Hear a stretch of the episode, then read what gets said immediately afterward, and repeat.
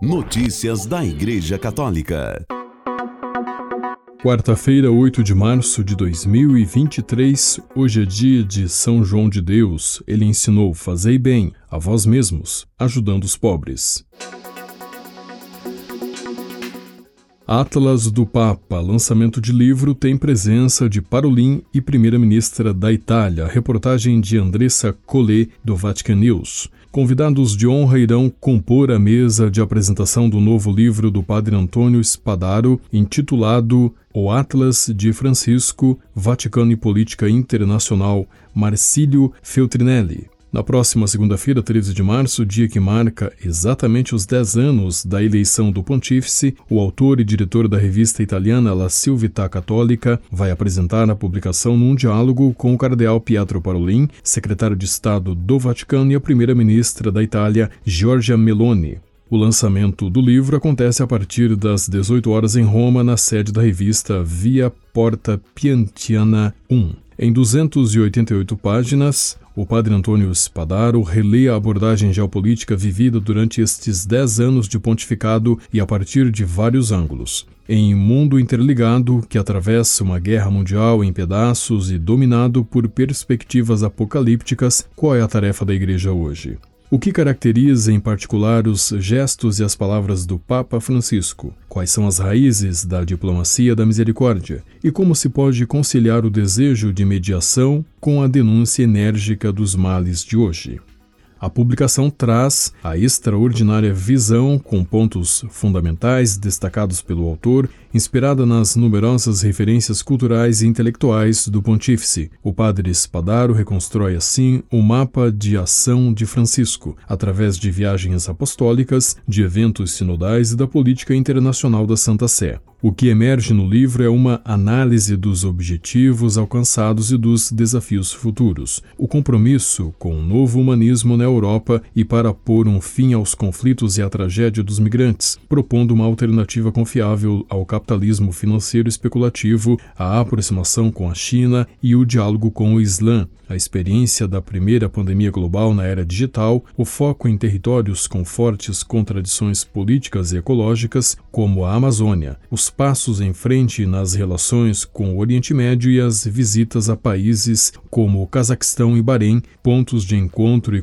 cruzamentos multiétnicos, laboratórios de uma igreja pequena, mas viva. Notícias da Igreja Católica. O Papa renova o Conselho de Cardeais. Um dos membros é brasileiro. Reportagem do Vatican News. O Papa Francisco renovou o Conselho de Cardeais, o chamado C9, pois o mandato do anterior expirou. O pontífice nomeou os membros do novo conselho. São os cardeais Pietro Parolin, secretário de Estado, Fernando Verges Alzaga, presidente do Governatorato do Estado da Cidade do Vaticano, Fridolin Ambongo, arcebispo de Kinshasa, Oswald Gracias, arcebispo de Mumbai, Sean Patrick O'Malley, arcebispo de Boston, Juan José Almeida, arcebispo de Barcelona, Gerard Charles Lacroix, arcebispo de Quebec, Jean-Claude Ollerich, arcebispo de Luxemburgo e Sérgio da Rocha, arcebispo de Salvador, na Bahia. O secretário da comissão é Dom Marco Melino. A próxima reunião do conselho será no dia 24 de abril, às 9 horas, na Casa Santa Marta. A última reunião do conselho, realizada em dezembro do ano passado, foi dedicada, entre outros temas, à fase continental do Sínodo em andamento. A primeira reunião foi realizada de 1 a 3 de outubro de 2013. O Conselho de Cardeais foi instituído pelo Papa Francisco com o quirógrafo de 28 de setembro de 2013, com a tarefa de auxiliá-lo no governo da Igreja Igreja Universal e de estudar um projeto de revisão da Cúria Romana, este último realizado com a nova Constituição Apostólica Praedicate Evangelium, publicada em 19 de março do ano passado. O Conselho de Cardeais, lê-se no quirógrafo, é entendido como uma expressão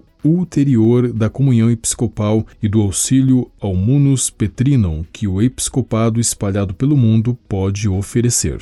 Notícias da Igreja Católica.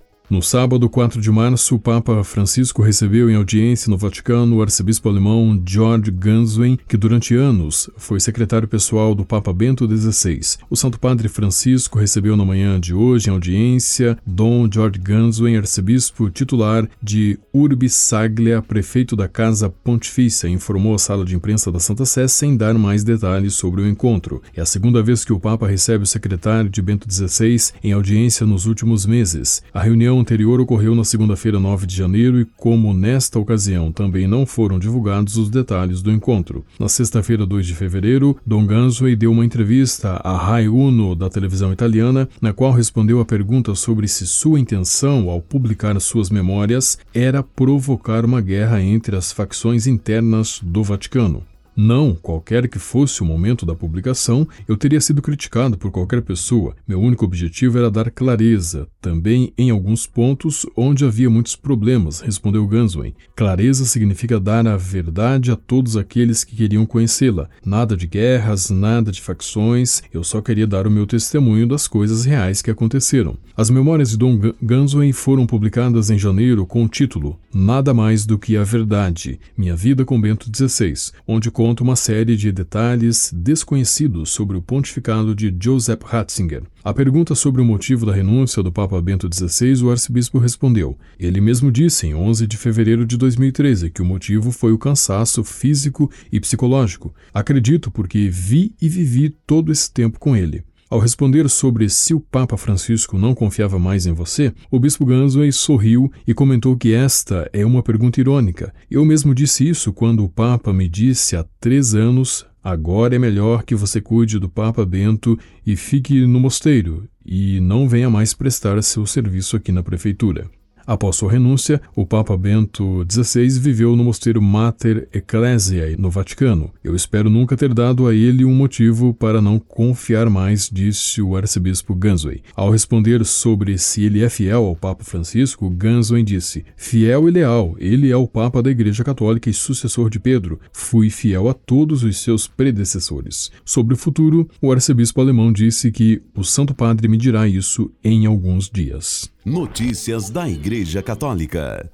A Santa Sé publicou o Anuário Pontifício 2023 e o Anuário Estatístico da Igreja 2021, que informam o número de fiéis, seminaristas, diáconos, padres e bispos da Igreja Católica em todo o mundo. O Vatican News informou no dia 4 de março que os documentos publicados pela Biblioteca Editrice do Vaticano oferecem informações sobre a Igreja de 1 de dezembro de 2021 a 30 de novembro de 2022. Os textos indicam que o número de católicos batizados passou de 1 bilhão 360 milhões em 2020 para 1 bilhão 370 milhões em 2021, representando um aumento de 1,3%. Em 2021, os católicos no mundo representam 17,67% da população, um total de 7 bilhões e 780 milhões. O maior número de fiéis está na América, com 48% dos católicos do mundo. Desse grupo, 57% estão na América do Sul, sendo 27% apenas no Brasil, o país com mais católicos do mundo, com 180 milhões. O número de bispos e padres diminuiu. Em 2021, a contagem é de 5.340 bispos. Em 2020, os bispos eram 5.363. O número de padres diminuiu de 410.219 em 2020 2020 para 407.872 em 2021, ou seja, a queda foi de 0,57%. Notícias da Igreja Católica.